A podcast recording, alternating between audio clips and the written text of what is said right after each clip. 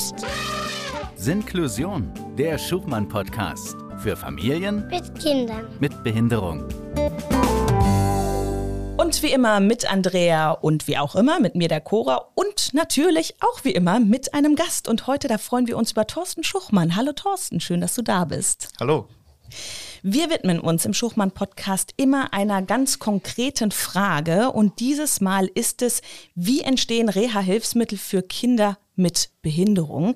Die Firma Schuchmann fertigt und vertreibt seit über 30 Jahren Reha-Hilfsmittel, Reha-Technik für Kinder und du, Thorsten, leitest das Familienunternehmen in zweiter Generation mit deiner Frau Miriam und was man sagen muss, ist der Ursprung der Geschäftsidee, der liegt ja so ein bisschen in der Familie. Vielleicht magst du mal erzählen. Ja, das ist ähm, eine ähm, sehr persönliche Geschichte, weil es ähm, im Grunde alles damit begonnen hat, dass meine Schwägerin mit ähm, einer dystonen Zerebralparese zur Welt gekommen ist und ähm, vor diesem Hintergrund meine Schwiegereltern ja halt mit dem Thema Behinderung sich auch auseinandersetzen mussten und hier insbesondere ähm, sich mit dem Potenzial eigentlich, was meine Schwägerin ähm, auch signalisiert hat, ähm, sich konfrontiert sahen und da natürlich gerne eben etwas ermöglichen wollten. Und in dem Zusammenhang sind so erste Themen aufgekommen, dass äh, zum Beispiel eine eigene Augensprache entwickelt wurde. Und äh, darüber hat man festgestellt, dass im Grunde über gewisse Hilfsmittel, teilweise auch der einfachsten Art, man eben mit, diesen, mit diesem vorhandenen Potenzial ähm, auch weiterarbeiten kann.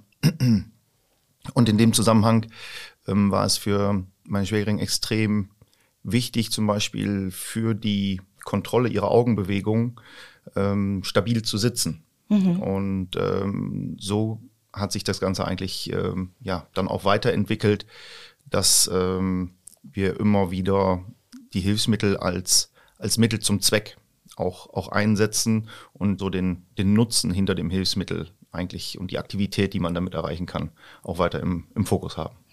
Vielleicht kannst du einmal äh, einen ganz kleinen Werbeblock machen. Welche Hilfsmittel äh, habt ihr denn, worauf habt ihr, habt ihr euch bislang fokussiert? Bei unserem ähm, Produktprogramm kann man fast sagen, alles, was man im, im Leben äh, eines Kindes so, so benötigt oder eines Kindes mit, mit einer körperlichen Behinderung, wie zum Beispiel ähm, alles rund ums Sitzen, rund ums Stehen, Gehen. Wir machen da zwei, zwei kleine Einschränkungen und das sind ähm, Betten und, und Rollstühle, weil das sind beides nochmal sehr spezielle Themenbereiche, auch in der, in der Fertigung letztendlich. Und ähm, ansonsten sind wir aber wirklich in jeder Alltagssituation mit unseren Hilfsmitteln auch zu finden. Ihr möchtet ja eben die Kinder, wie du es eben gerade gesagt, im Alltag unterstützen und dafür müsst ihr euch ja erstmal in die Bedürfnisse der Kinder und der Eltern hineinversetzen. Wie macht ihr das überhaupt? Ähm, ja, das ist eine, eine sehr gute Frage, ähm, die im Grunde so zu beantworten ist, dass sich ja die Bedürfnisse der Familien gar nicht so sehr von ähm, den Bedürfnissen aller anderen Familien unterscheiden. Mhm. Und ähm, so ist es sicherlich eines, eines der Ziele, einfach die, die Hürden und Hindernisse quasi zu, zu überwinden, die es, die es vielleicht gibt. Und ähm, sehr viel funktioniert einfach dort über, über ein, ähm, ein Team, was wir ähm, an, an Mitarbeitern auch haben, an äh, wirklich auch sehr engagierten Menschen, die ähm, einfach aus der eigenen Erfahrung heraus oder aber auch, ähm, weil sie gut zuhören und links und rechts schauen, mhm. äh, die Dinge zusammentragen. Mhm. Ja, ich äh, habe ja so eine lange Geschichte mit Hilfsmitteln und kann mich gut an Hilfsmittel erinnern, äh, bei denen ganz wichtig war, die medizinische Seite zu unterstützen. Also wo es einfach ganz klar ist, Sitzen hat was damit zu tun, dass man eben einen geraden Rücken hat und keine Skoliose und dann sowas medizinisches wie eine C-Krümmung der Wirbelsäule an drei Punkten äh, gegendrückt. Oder beim Stehen ganz, ganz wichtig war, dass die Beine gerade sind und äh, dass man sehr darauf geachtet hat, dass äh, der Transfer des Kindes in diesen Stehtrainer so war, dass die Therapeutinnen sich äh, den Rücken nicht verdrängen und dann waren die äh, Kinder 50 Zentimeter über dem Boden, weil das eine gute Transferhöhe für die Erwachsenen ist. Mhm. Und Thorsten, du hast es gar nicht gemerkt, oder? Wir gehen nur noch auf Alltag. Wir nehmen die medizinische Seite mit, Aber die Bedeutung des Alltags ist doch riesig geworden, oder? Ja, das hat man über die Jahre natürlich extrem verinnerlicht, dass ähm, viele Funktionen und auch ähm, medizinisch-therapeutische Notwendigkeiten, so nenne ich es mal, ähm, müssen selbstverständlich von den Hilfsmitteln erfüllt werden. Und das ist für uns sozusagen das, das Einmaleins, das, das können wir. Und dann geht es eben darüber hinaus, wie bekommen wir jetzt die Produkte so auch in den Alltag integriert, dass sie zum einen mehr genutzt werden können und dort eben auch den entsprechenden Mehrwert für die Familie ähm, eben auch mitbringen. Ähm, Im Bekanntenkreis wird man natürlich auch häufig angesprochen, was, was macht ihr da überhaupt, was produziert ihr überhaupt? Ähm, und ähm, da bringe ich immer gerne den Vergleich, dass halt ein, ein Kind mit einer guten Rumpfstabilität braucht halt in den ersten Lebensmonaten vielleicht einen Hochstuhl. Ähm, ein Kind mit einer schwachen Rumpfstabilität braucht aber, damit es halt am, am Esstisch mitsitzen kann, einen besonderen Hochstuhl und den halt über einen deutlich längeren Zeitraum. Und da an der Stelle setzen wir halt ein und versuchen dann, wenn es irgendwie geht, auch ähm, den besonderen Hochstuhl, so möchte ich es mal sagen, oder besonderen Kinderstuhl halt auch so zu gestalten, dass er sich halt auch am, am Esstisch bestmöglich integriert. Hm. Wie wichtig ist denn an dieser Stelle die Zusammenarbeit mit den Familien selbst, mit den Kindern, mit, äh, mit Eltern, die euch ja letztlich spiegeln können, meines Erachtens, passt das überhaupt in unseren Alltag oder nicht? Mhm. Das ist, ähm, das ist das Entscheidende. Also wir selber sind an der Stelle halt doch etwas, etwas blind äh, oder aber ähm, zu geübt mit den, mit den Produkten, dass wir die Dinge, die ähm, uns so selbstverständlich erscheinen, auch an Verstellung oder auch an Handling. Wir wissen ganz genau, wo müssen wir vielleicht nochmal unbedingt die Bremse anziehen, äh, zum Beispiel für eine Transfersituation. Und dann muss das aber idealerweise intuitiv ähm, auch bedienbar sein. Mhm. Ähm, und das erleben wir natürlich in vielen Testphasen, die wir auch haben mit den Familien, ähm, wenn man so jemanden ohne großes Briefing einfach mal ein Produkt in die Hand drückt und mit der Fragestellung, ja, mach mal, mhm. dann sieht man schon sehr, sehr schnell, hat man dort zu kompliziert gedacht. Ähm, und da ist, ähm, sag ich mal, bei uns, ähm, wenn man es konstruiert hat, ja, dann weiß man, wie, wie man den, den Hebel zu bedienen hat oder auch äh, die Verstellung vorzunehmen hat. Mhm. Und das ist immer ganz, äh, ganz schön. Wir haben die ersten Abstufungen dann auch äh, gerne mal innerhalb des Betriebes, äh, dass man, ich sag mal, als erstes fragt man in der Konstruktion den Kollegen, kannst du mal? Der hat aber die gleiche technische äh, Herangehensweise oder Analytik für das Produkt. Ähm, dann wechselt man mal das Büro, dann darf das Marketing mal versuchen. ähm, das Marketing ist immer gut für sowas. Bestimmt. Und wenn, wenn, wenn diese Phasen durchlebt wurden, dann gehen wir tatsächlich auch ähm, mit Prototypen raus und geben es wirklich mal Familien in die Hand, um, um dort dann Rückmeldungen zu sammeln. Ich erlebe das auch ähm, ganz verändert in den letzten Jahren dass wir auch viel mit Leuten zu tun haben, die eine pädagogische Bildung haben und wo dann plötzlich so ein Therapiestuhl mit einer Beckenfixierung im Klassenraum steht und äh, da ganz andere Welten nochmal aufgemacht werden. Und die sind teilweise geduldig, aber teilweise auch ganz schön fordernd. Und das ist, glaube ich, etwas, was es, was die Konstruktion gut beschäftigt. Ne? Wie mache ich Hilfsmittel so, dass du ohne Werkzeug einfach verstellen kannst und so. Und das sind, glaube ich, in den letzten fünf Jahren auch, ist das stärker in den Vordergrund gekommen, dass die Sachen so mehr selbsterklärend werden. Und dass wir es wirklich mit Laien immer mehr zu tun haben. Sinklusion halt, ne? Ja. Wenn ihr auch eben gerade von dem Stichwort Verstellen sprecht, ich stelle mir das vor, ein Erwachsener verändert sich irgendwann nicht mehr so. Das heißt, die Reha-Technik muss eigentlich nicht mit ihm mitwachsen. Ähm, wie ist das bei, bei der Reha-Technik für Kinder? Müsst ihr da anders denken? Also ist die Entwicklung für, für Kinder da etwas anders als für Erwachsene? Ähm, absolut. Das ist auch ähm, an anderer Stelle häufig, häufig Thema, auch mit Kostenträgern, wo, ähm, dass man eben auch diesen Unterschied in der, in der Versorgung ähm, entsprechend erklärt. Ähm, ich bin ähm, selbst Vater von, von drei Kindern und natürlich, die haben die Angewohnheit, dass sie ständig wachsen. Also ähm, der, das Paar Schuhe, was man letzte Woche gekauft hat, ist äh, dann auch schon schnell wieder zu klein. Und das ist natürlich bei den Hilfsmitteln auch so. Mhm. Wobei das ähm, wirklich nur ein Aspekt ähm, ist, was die Kinderprodukte von den Erwachsenenprodukten unterscheidet. Ähm, es ist vielmehr auch äh, die sich äh, doch erheblich verändernden Krankheitsbilder und ah, ja. Krankheitsausprägungen. Ähm, wir, wir haben ähm, zum Beispiel bei der Zerebralparese von ähm, sehr wenig Körperspannung, wenig Tonus, eben über die Jahre eine Entwicklung hin zu ähm, relativ ähm, hohen Tonus.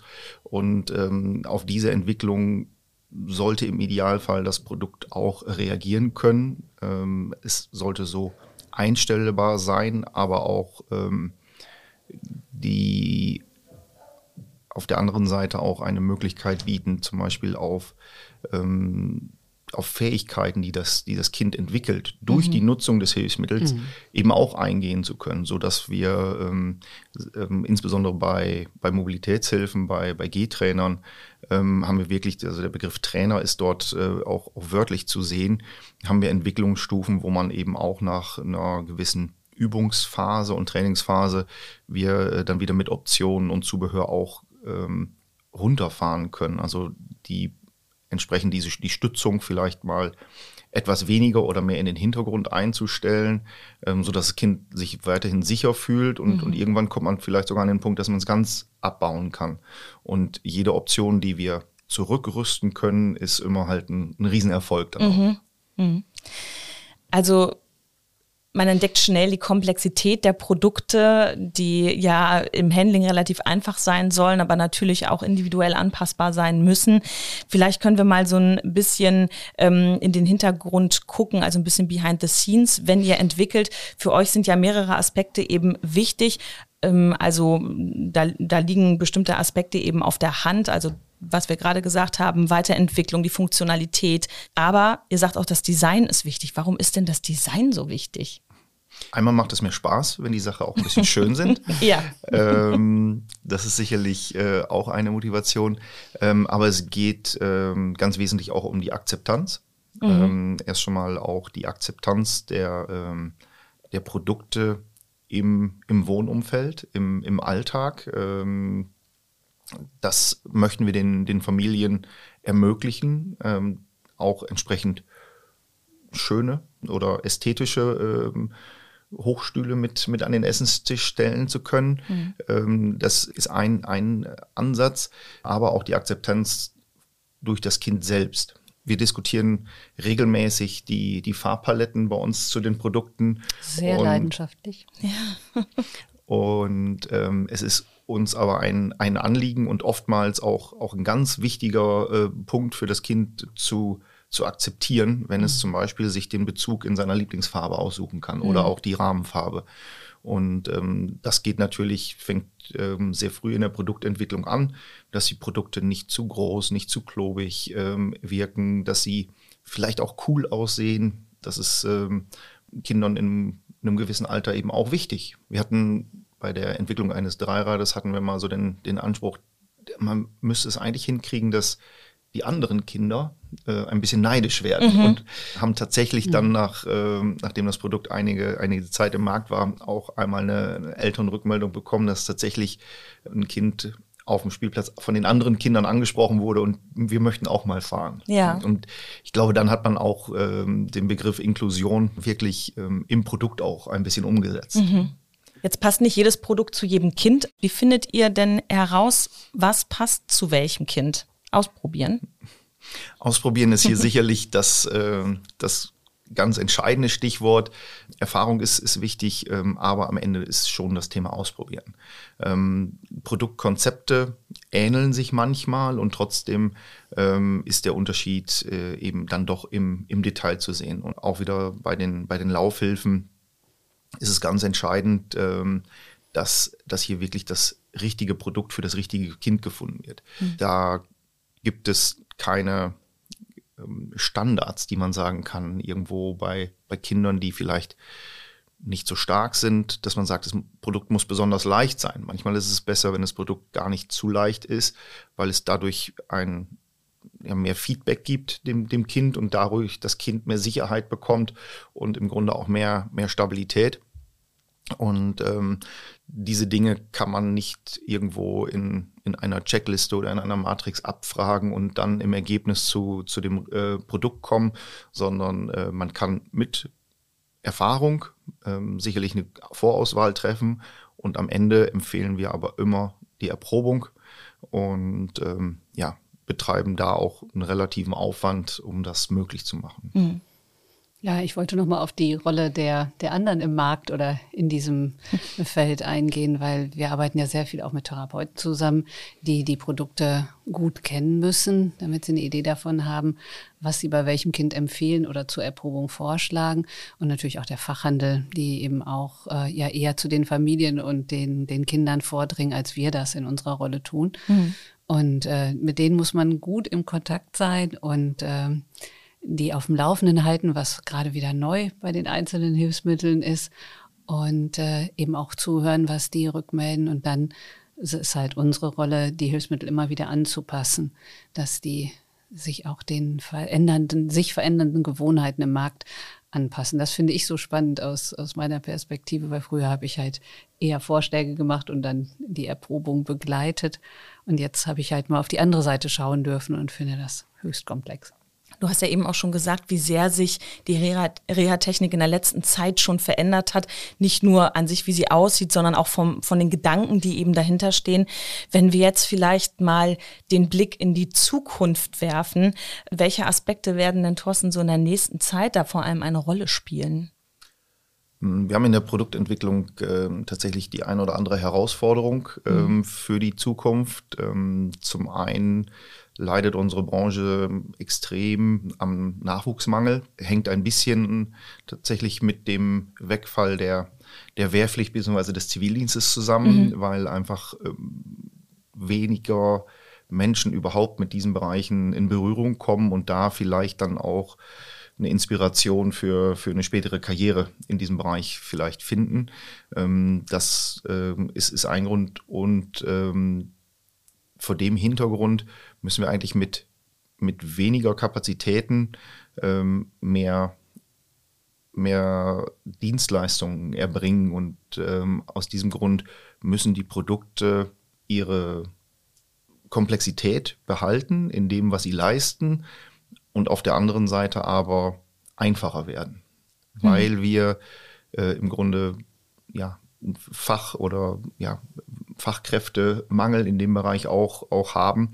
Ähm, und ähm, so müssen sie ja, intuitiver werden ähm, und am Ende auch, auch einfacher in der Konzeption.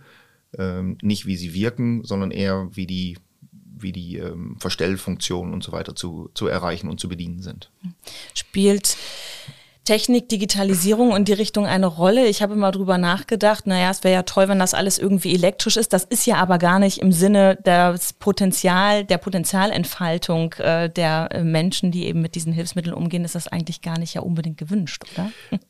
Mir fällt ja am ehesten die elektrische Höhenverstellung bei der Madita ein, die wir gedacht hatten, um es den Menschen, die mit dem Stuhl umgehen von außen zu erleichtern, das Kind auf die passende Höhe zu bringen. Und wo wir jetzt einfach merken, es gibt so viele Kinder, die selber entscheiden wollen, wann sie aus dem Stuhl aussteigen und den mhm. einfach mal runter haben wollen. Und dann kriegen die einen Schalter in der Hand und können das machen. Und mhm. das ist so in meinem in meiner Wahrnehmung im letzten Jahr entstanden, dass wir stärker auf solche Dinge gucken. Diese, dieser Aspekt spielt natürlich ähm, schon, schon, schon immer mit in die Produkte oder wird immer mit, mit einbezogen. Ähm, es gibt heute sehr gute technische Lösungsansätze, wie man, wie man hier halt den Kindern noch, noch mehr Selbstständigkeit und, und Selbstbestimmtheit auch äh, anbieten kann.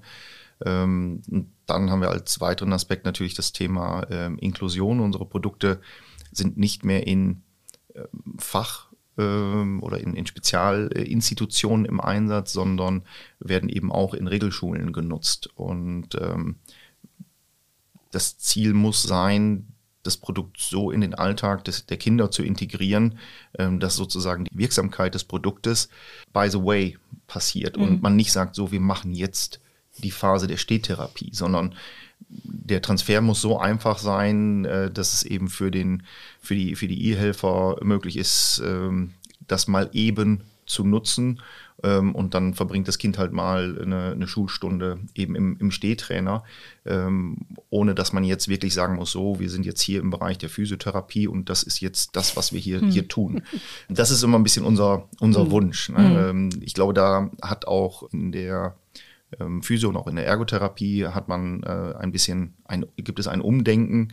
Es gibt so die Zitate, die dann äh, lauten, die Therapie äh, muss dann beginnen und wirken, wenn das Kind den Therapieraum verlässt. Mhm. Und da sind natürlich dann, ist ein sehr hoher Anspruch. Ähm, und da sind es aber dann eben die Hilfsmittel, mhm. die genau das leisten können oder leisten sollten. Wir hatten die Rolle der Eltern angesprochen, der Familien angesprochen, was sie bei der Entwicklung letztlich auch ähm, für eine Rolle spielen.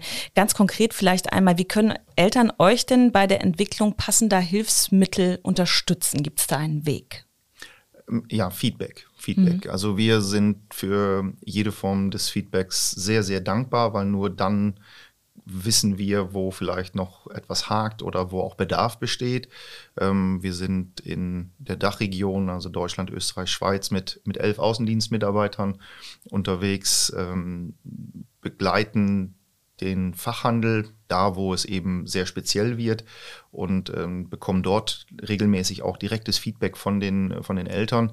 Ähm, aber ansonsten sind wir natürlich ähm, sowohl ja, im Grunde über alle gängigen Kanäle, ob Facebook, ob Instagram, ob E-Mail, ähm, sind wir natürlich erreichbar und ähm, sind da sehr an, an Rückmeldungen interessiert. Ähm, bekommen auch viele Rückmeldungen und ähm, wir haben uns äh, sehr zum, zum Leidwesen manchmal unseres, unseres Einkaufs oder unseres Lagerverantwortlichen ähm, bleiben wir sehr beweglich, mhm. auch was, was Änderungen angeht. Und wenn wir Feedback bekommen und wir eine Idee haben, das geht aber besser, dann äh, warten wir gar nicht bis zur nächsten Überarbeitungsphase dieses Produktes, sondern dann äh, versuchen wir das auch äh, schnellstmöglich zu realisieren. Da sind wir sehr ungeduldig mit uns selbst. ja. Das, was eine Stärke zu sein scheint bei euch. Ja. Thorsten, vielen lieben Dank, dass du bei uns gewesen bist und uns die Geschichte von Schuchmann erzählt hast und die intrinsische Motivation, die dahinter steht, der Gedanke an ähm, die Inklusion. Und liebe Hörerinnen, liebe Hörer, wir verabschieden uns und falls ihr eben noch eine Frage zu dem Thema habt oder wenn es ähm, um ein Thema geht, ähm, ja, im Leben mit äh, eurem Kind mit Behinderung, dann schreibt uns gerne an podcast.schuchmann.de und wie gesagt, wenn ihr gerne Feedback geben wollt zu den Produkten, worauf Thorsten eben angesprochen habt, dann nutzt auch einfach die Webseite und die E-Mail-Adresse dort und meldet euch gerne. Damit sagen wir Tschüss, bis zum nächsten Mal. Tschö. Tschüss, vielen Dank. Das war Sinklusion, der Schubmann-Podcast für Familien mit Kindern mit Behinderung. Weitere Informationen gibt's unter www.schuchmann.de.